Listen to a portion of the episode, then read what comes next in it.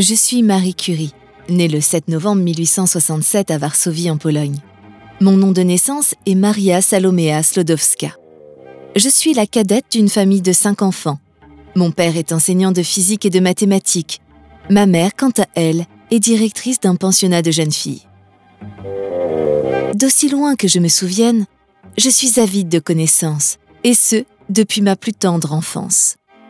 Malheureusement, ma mère décède de la tuberculose quand j'ai seulement 10 ans. Un événement tragique qui renforce ma détermination à poursuivre mes rêves.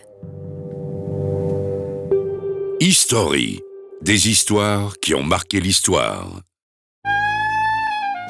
En 1891, je pars pour Paris afin de poursuivre mes études à la Sorbonne.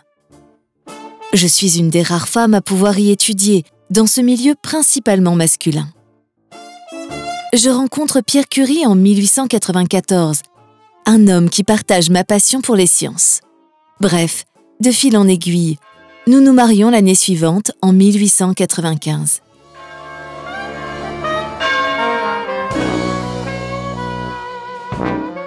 En 1898, Pierre et moi découvrons deux nouveaux éléments chimiques, le polonium et le radium. C'est une découverte qui changera la science pour toujours. La radioactivité, un terme que je suis la première à utiliser, devient mon champ principal de recherche. Je suis fascinée par les rayons invisibles émis par le radium. La science vient de faire un sacré saut en avant.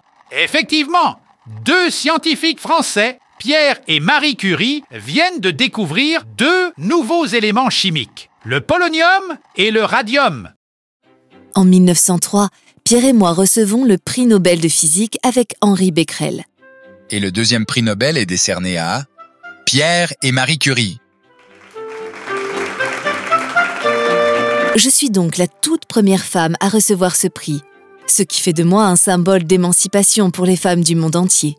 Incroyable Marie Curie devient ainsi la première femme au monde à recevoir un prix Nobel. En 1911, je reçois un deuxième prix Nobel, mais cette fois en chimie, pour mes travaux sur le radium et le polonium.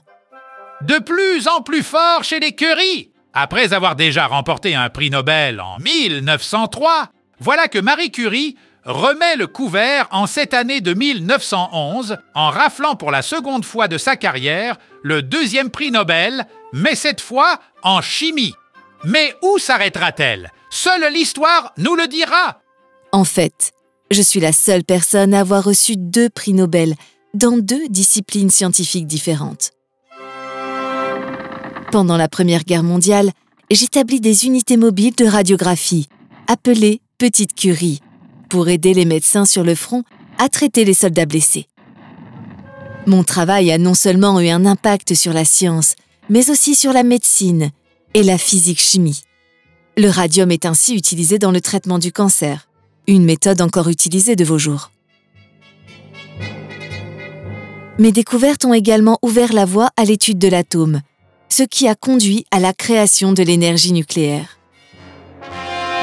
Toutefois, les dangers liés à la radioactivité n'étaient pas connus à mon époque.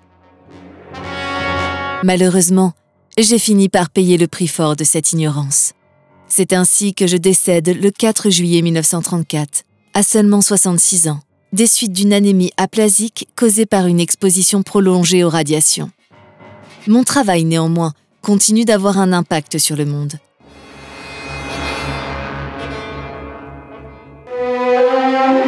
Finalement, si on y réfléchit bien, mon héritage va bien au-delà de mes découvertes scientifiques. Je suis un symbole de persévérance et de dévouement à la science. J'ai ouvert la voie à de nombreuses femmes dans le domaine des sciences et j'ai montré à tous que la passion et un travail acharné peuvent mener à des découvertes révolutionnaires. En somme, mon histoire n'est pas seulement celle d'une scientifique, mais celle d'une femme qui a su briser les barrières et changer le monde par sa curiosité et sa passion pour la connaissance. Je m'appelle Marie Curie et ma vie n'a eu qu'un seul objectif. Chercher et comprendre les mystères de la physique. Ne ratez pas les prochains épisodes de History en vous abonnant dès maintenant. history.fr